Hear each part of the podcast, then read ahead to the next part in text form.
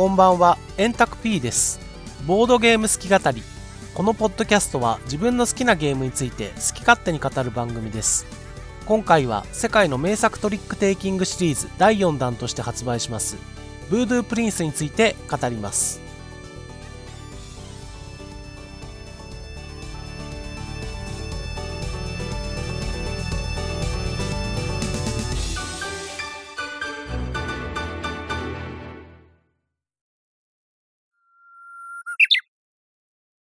ボードゲーム好き語り。今回は春のゲームマーケットで発売を予定していました、ブードゥープリンスについての好き語りをゲストの皆様と一緒にお送りしていきたいと思います。それではゲストの方々に自己紹介をお願いしたいと思います。はい、えーグラフィックデザイナーの別府サイです。復帰語り、だいぶご無沙汰ぶり、まあ半年ぶりですか半ね。年ぶりぐらいですね。はい、よろしくお願いします。はい、よろしくお願いします。はい、取り手好きボードゲーマーの渋です。はいよろしくお願いします。はい、よろしくお願いします。します。まあ、あの、別府さんは、えー今回もグラフィックデザイナーということで、ブードプリンスのね、グラフィックデザイン周りについて、いろいろとお願いしました。えー渋さんは、まあ、普通に、あの、ゲストです。はい、普通です。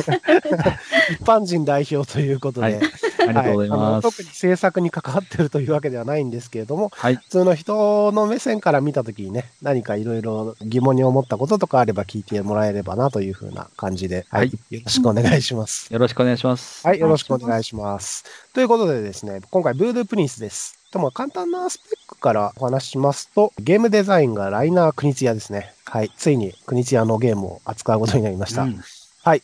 イラストはですね、ステファニー・ボームさんっていうのかな？これ、フランス在住の方で、まあ、ドイツ名字っぽいんですけど、結構お若いような感じの方で、まあ、あんまり知られてはいないと思うんですけど、いくつかゲームのアートワーク担当されていらっしゃいます。まあ、新進気鋭のイラストレーターという方ですね。はい。で、ブードゥープリンス自体は対応人数が2から5人。結構これ幅広いですね。で、対象年齢が8歳以上、プレイ時間20分ということで、どうしようかな、内容的なことも、ここで話しておかないと、なんかずっと全然どんなゲームなのかって話をしないまま、えー言っちゃいそうな気がするんで、まあ、簡単にあの、はい、ゲームの概要を説明しますと、まあ、はいトリックテイキングなんですけれども、とまあ、カードの構成が5スートですね。5スートで0から15まであるんで、まあ、ランクは16ランクあります。なので、カード80枚。で、人数2から5人で、人数によって使うカードのランクが変わってきて、手札の枚数も変わってくるんですけれども、基本的には余りが出るようになってて、全部のカードを配りきりっていうわけではありません。うんうんはい。ゲームの内容としては、取り手シリーズ遊んでいただいている方々には、まあわかる通りのマストフォロー、切り札あり、でビットなし。という感じのすごくオーソドックスなタイプの取り手です。ただまあ、得点計算に結構ひねりというか一番のポイントがあって、得点どういう風に決まるのかっていうと、まあ、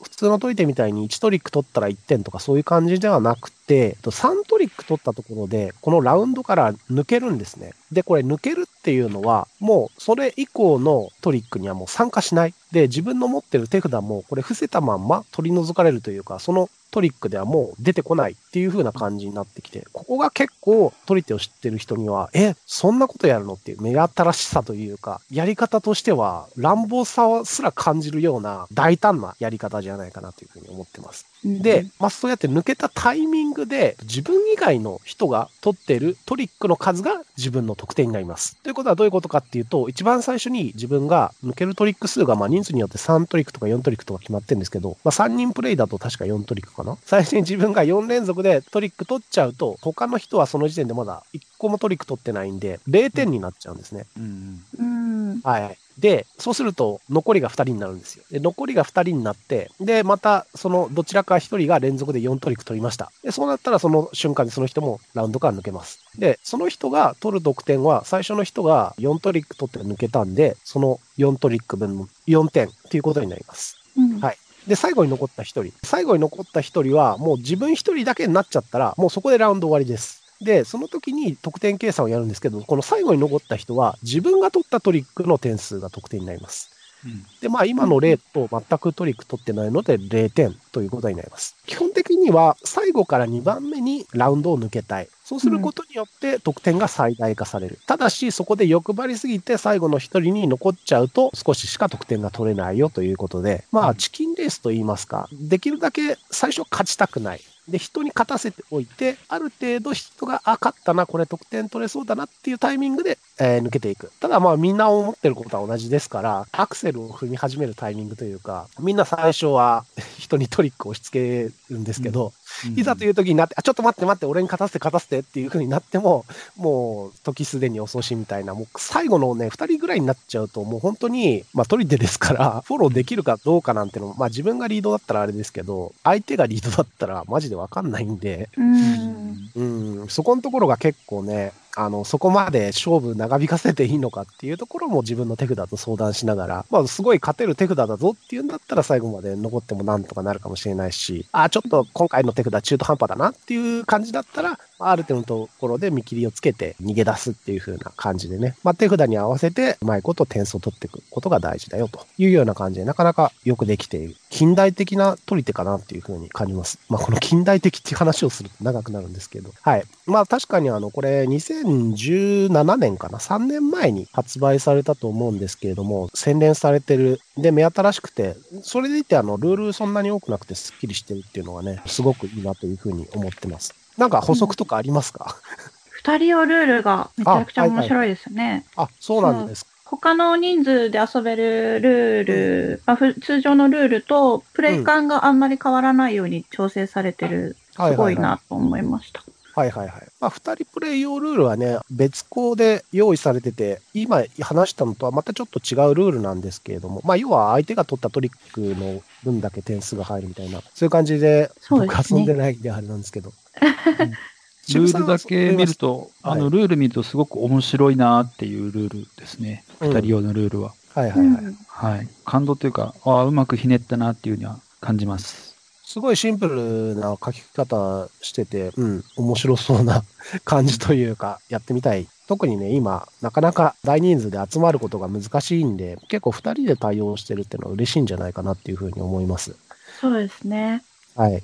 特徴としては、あの、特殊カードがあるんですよね。ひねりがあるというか、これ僕はね、逆にあの、国津屋にしては珍しいなっていうふうに思ったんですけれども、ランクの0、一番小さいランクの0のカードは、ランクの一番大きなカードが一緒に出てた時は最強になるみたいなうん感じの、まあ0が15より強くなるみたいな、そういうのがあって、まあこれはなんかのゲームでもあったような気はするんですけれども、もう一つあの、ランク5と7のカードが、このカードでトリックを取ると、2トリック分勝ったことになるよっていうのがあって、これは割とランク5とか7って、ミドルのランクで、まあ割と扱いに困るタイプのカードなんですけれども、まあそういうカードに役割を与えてるのかなっていうふうに感じましたね。うん。まあ割とこの分割カードはすごく頼りになる時もあれば逆に自分の予定が 来ることもあり、はい。うんなかなかあのハプニングを演出するっていう意味で用意されてるイメージもあって、割とそういう意味では全体的なディベロップが、まあ割とパーティー寄りな雰囲気なのかなっていうのを伺わせるところがあって、そこがやっぱり国津屋らしい感じがしますね。うんは。い。ゲームの紹介としては、こんな感じなんですけれども。まあ、別府さんも渋さんもブードプリンスは遊ばれたことはありますよね？はい。はい。はい。ありますね。あります。どうでしょうかね。簡単に、あの、どんなゲームか、印象みたいなものを語ってもらえると。こねくり回してない感じのシンプルなルールが、こう、最近になっても、まだこんなルールあるんだな、みたいな。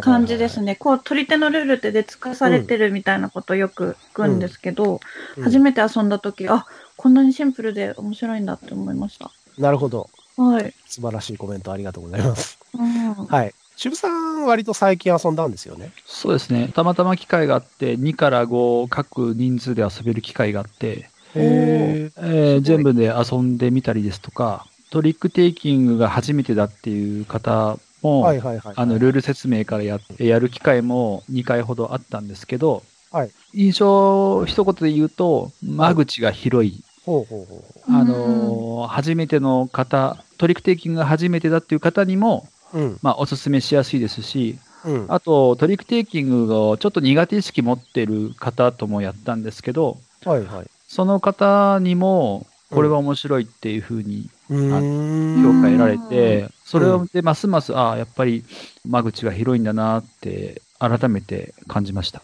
なるほど。はい。うん確かにね、僕もこのゲームすごくは多くの人が、これは面白いねっていう風な感じで褒めてるっていう印象があって、そう、初めて取り手をやる人にも、これから入ってくのいいんじゃないかなってすごく思ってるんですよね。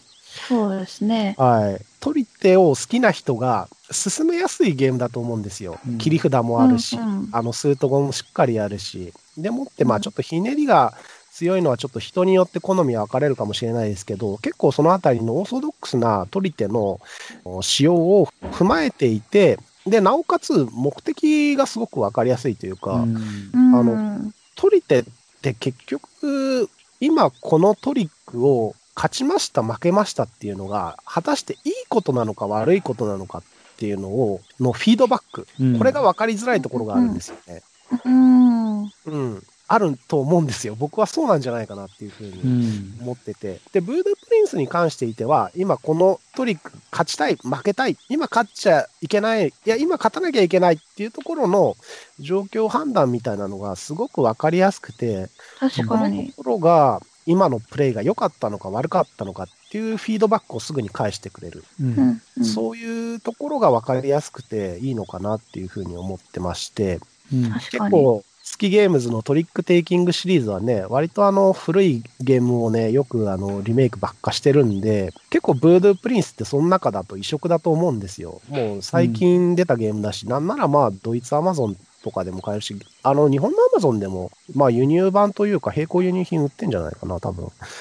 と思うんですけれども、まあそれぐらいあのうん入手は難しくないんですよね。ただまあゲーム自体はすごくいいなというふうに思ってるのと、今は流通してるかもしれないけど、数年後はどうなるかわかんないなっていうのもあって、うんあ、の、ポテトマンがね、今ちょっと流通怪しくなってんじゃないかな。数年前まではね、普通にドイツアマゾンとかで買えたんですけど、今ちょっと怪しくなってて、まあ、確かに。そういうことになるんじゃないかなっていうような気もありまして、それでまあ、できる時にやっとこうかなっていうところがあって。うんはい。うん。まあ、ゲーム自体はね、すごくいいゲームなんで、これやれる話がね、ちょっと来た時には、ああ、いいなっていうふうに 思ってて。うんうん。で、なんとか、あのー話してみたところ、まあ、できそうだぞっていうことになったんで、はい、今回やりました。どうですか、渋さん、これ、ブードゥプリンスが4番目に来るぞっていう話を。うん、あでも、あの、ホリケンさんのチョイスのはい意図というかは、すごく僕は個人的には分かってるつもりではいるので、はいはいはい、はい。あ、の、ラインナップの中の一つになることに関しては、いや、いい作品をまたラインナップに連ねたなっていうふうにはいはいはいはい。思います、普通に。はい。はい、ありがとうござい目新目新しい古い別として、はい、ラインナップとしていいライン、いいとこついたんじゃないかなっていうふうに思います。はいありがうとうございます。ん。まあ結局のところですね、やっぱ何が一番大事かっていうと、面白いゲームを並べるのが大事だと思ってるんですよ。うんうん。いや、やっぱ面白さを基準でね、これからもやっていきたいと思います。はい。ですね。これからも何が出るかわからないですね。そうですね。はい。まあ、いろいろあのうん出したいゲームもあれば、うん出せるのかわからんゲームもあれば。楽しみです。予予想がね、ね、難しくなりますよね。そうですね。最近のも出るかもしれない。そうそうそうそうそう。かえって難しくなったかもしれないですね。うん今まではどうせうん90年代のなんか出しときゃいいんだろうみたいな、うんそうしときゃいいんだろうみたいなうん感じがあったかもしれないですけど、うんなんだよ、最近のもやってくんのかよって。広がった感じはありますね。そうですね楽しみですね。はい。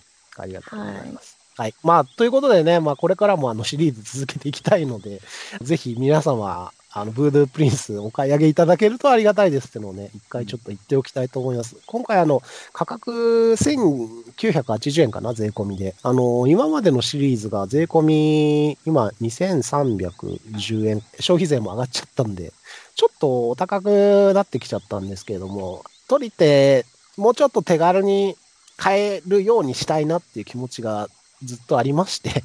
すごい。いや、でもね、これ、ブードプリンスはあっちだと15ユーロとかそれぐらいで売ってるわけですよ。うん。うん。そう考えるとね、やっぱそういう努力っていうのが必要なんじゃないかなっていうふうに思いまして、今回頑張って作りましたので、皆様買ってください。マジで。はい。ですというね。ことを、はい、お伝えしておこうとうん。思います。そうするとね、またいろいろなゲームがね、作れるようになるかと思いますんで、はい。はい。はい。はい。よろしくお願いします。買いますはいよろしくお願いしおます。ありがとうございます。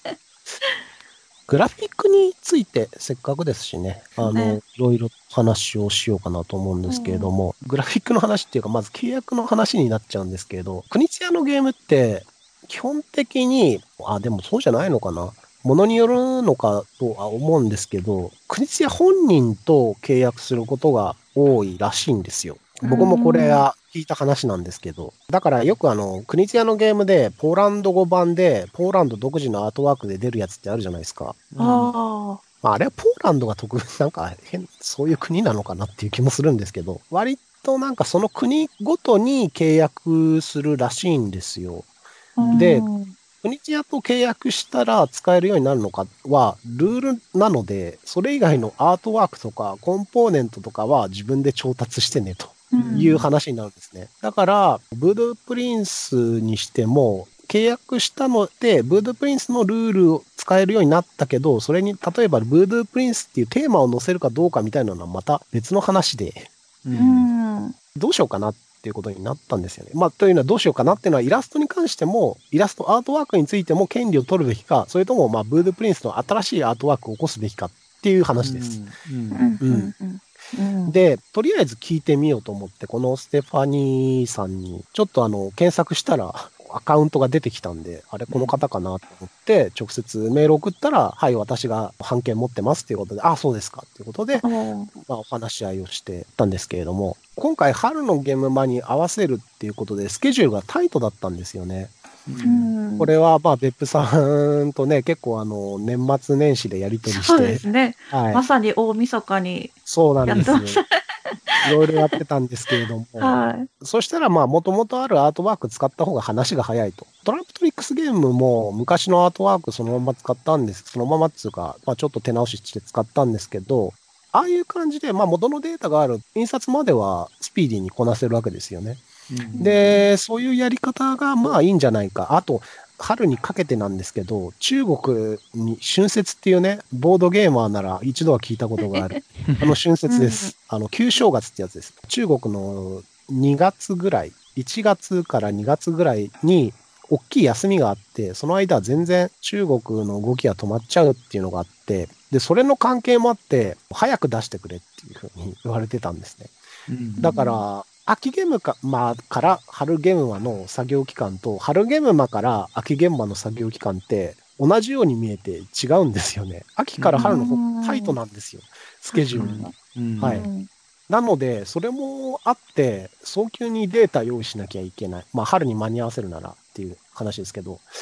ってこともありまして、まあ、結局は、ステファニーさんに確認を取ってというか、まあ、あと、シュミットの方にもちょっと確認を取って、うんで、えーブードゥープリンスの、まあ、元のイラストデータを使って、日本語版を作るっていうような形になったんですよね。うんうんはい。というのが、まあ僕の契約周りの話で、まあ実際の実務は別府さんにお願いして、これ、こういうデータもらってきたんで、じゃあ別府さんこれを今回の仕様に合わせてお願いしますっていうふうに感じで別府さんにお渡ししたんですね。はい。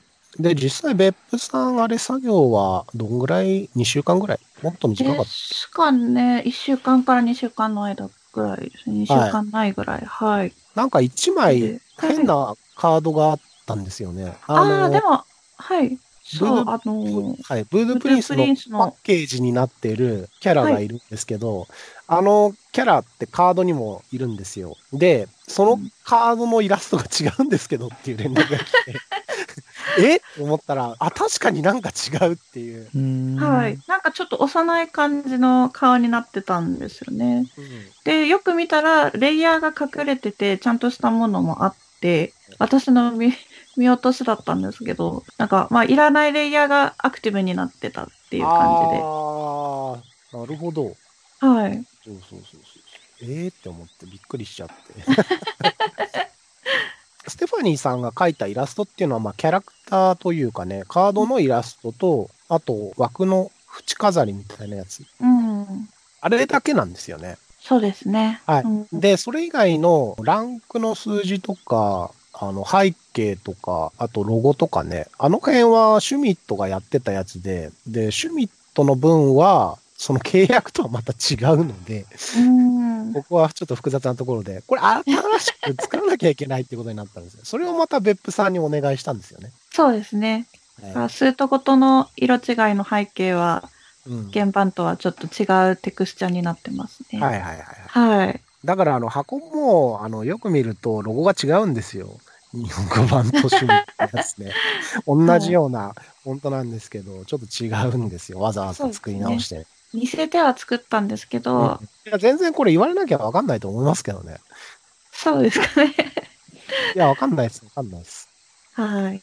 まあ、そういう細々とした作業がね、結構あったんじゃないかと思うんですけど、なんか苦労したこととかあります？そうですね。すごい細かい、こう、デザインやってる人にしかわからないような話になるかもしれないんですけど、あ、いいです、いいです。あのー、スートごとの、こう、はい青だったらい石だったりとか、緑だったら木の棒みたいな、こう、はい枠があるんですけど、あ、ははいはい、あります、ね。い。それは元の、あの、支給されたデータで、はいそれと背景の付け方が、はい。すごい、めちゃくちゃで、普通にそれを載せてるわけではなく、はいこう。背景の形で、その枠をトリミング、トリミングっていうか、ま、マスクをかけてるような形で、人物が変な風に切れるっていうのがあって、それを一からこう、レイヤーをかけ直すっていうは発生したんですよ。その、パーツをバラバラにして、もう一回組み直すってはいう。まあ、そこら辺がちょっと不思議なデータの作り方をされてたのをちょっと編集した形ですね。あ。はいはいはいはい。はい。結構やっぱイラストレーターさんってみんな独自のやり方で書いてるから、多分人のデータを触らせてもらうと、え、なんだこれっていうことがあったりするんでしょうね。うん。うん。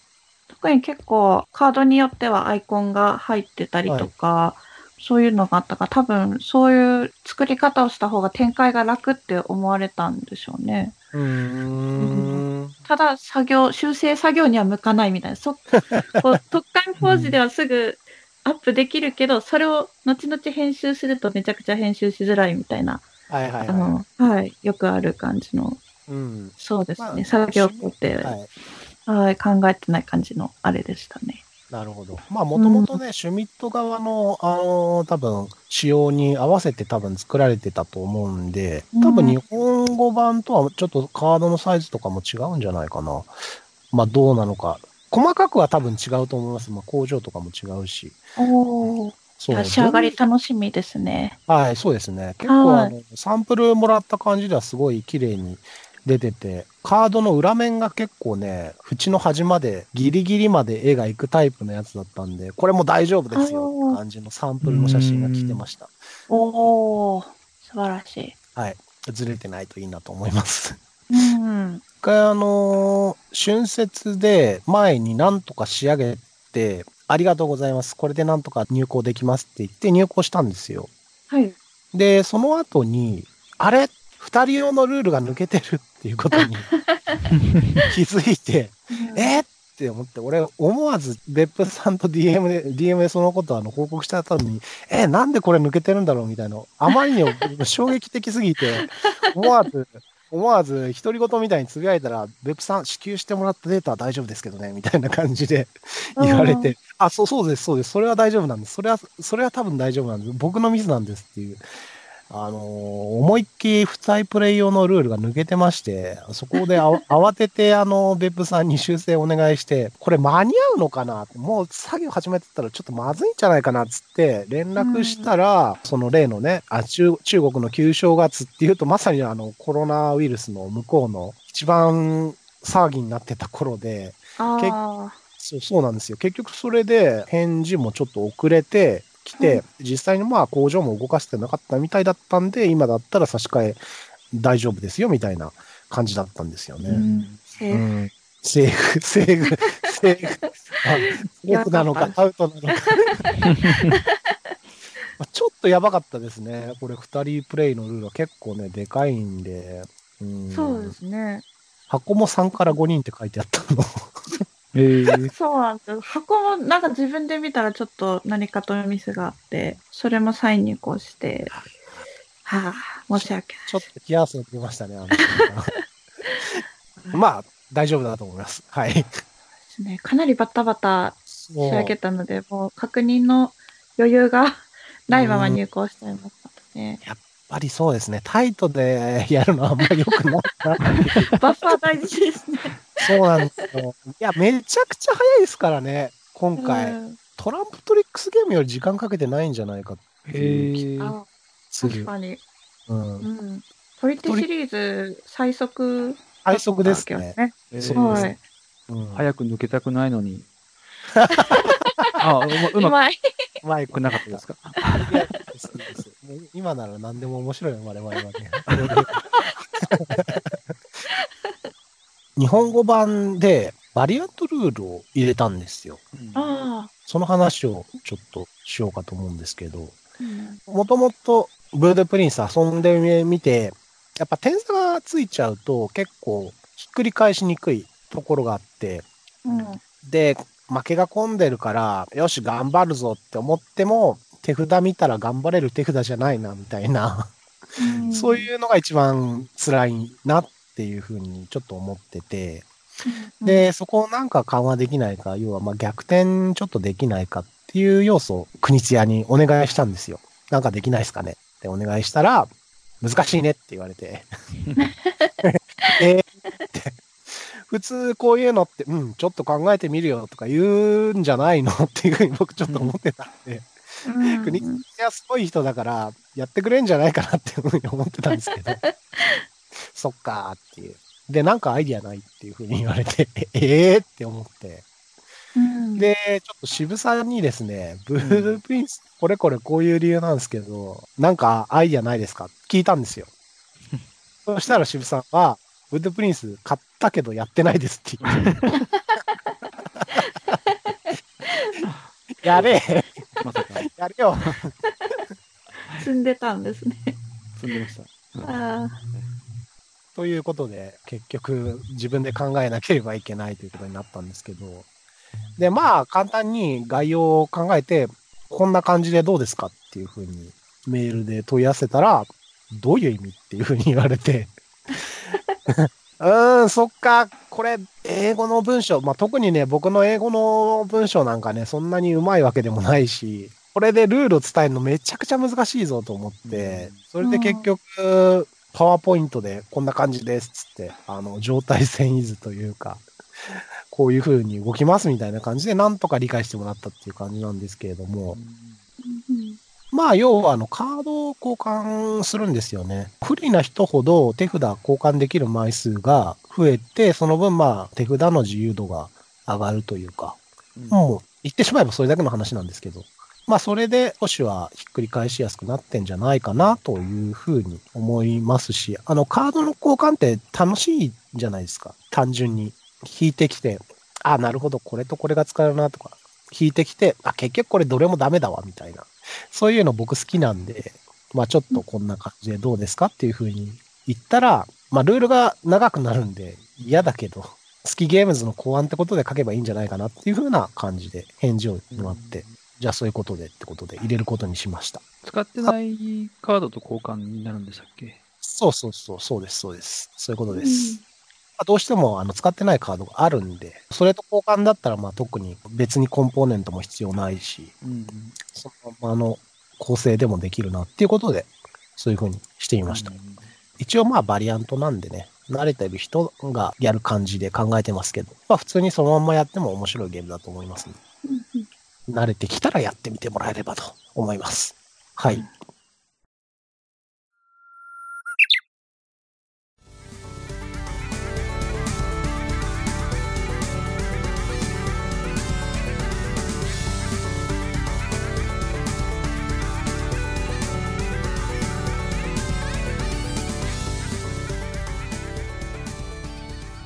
はい。ということで、今回の好き語り、一旦区切りとさせていただきます。次回も引き続き、ブードゥープリンス好き語り、日本語版の細かいアップデートや、現場 EC サイトについて語ります。それでは、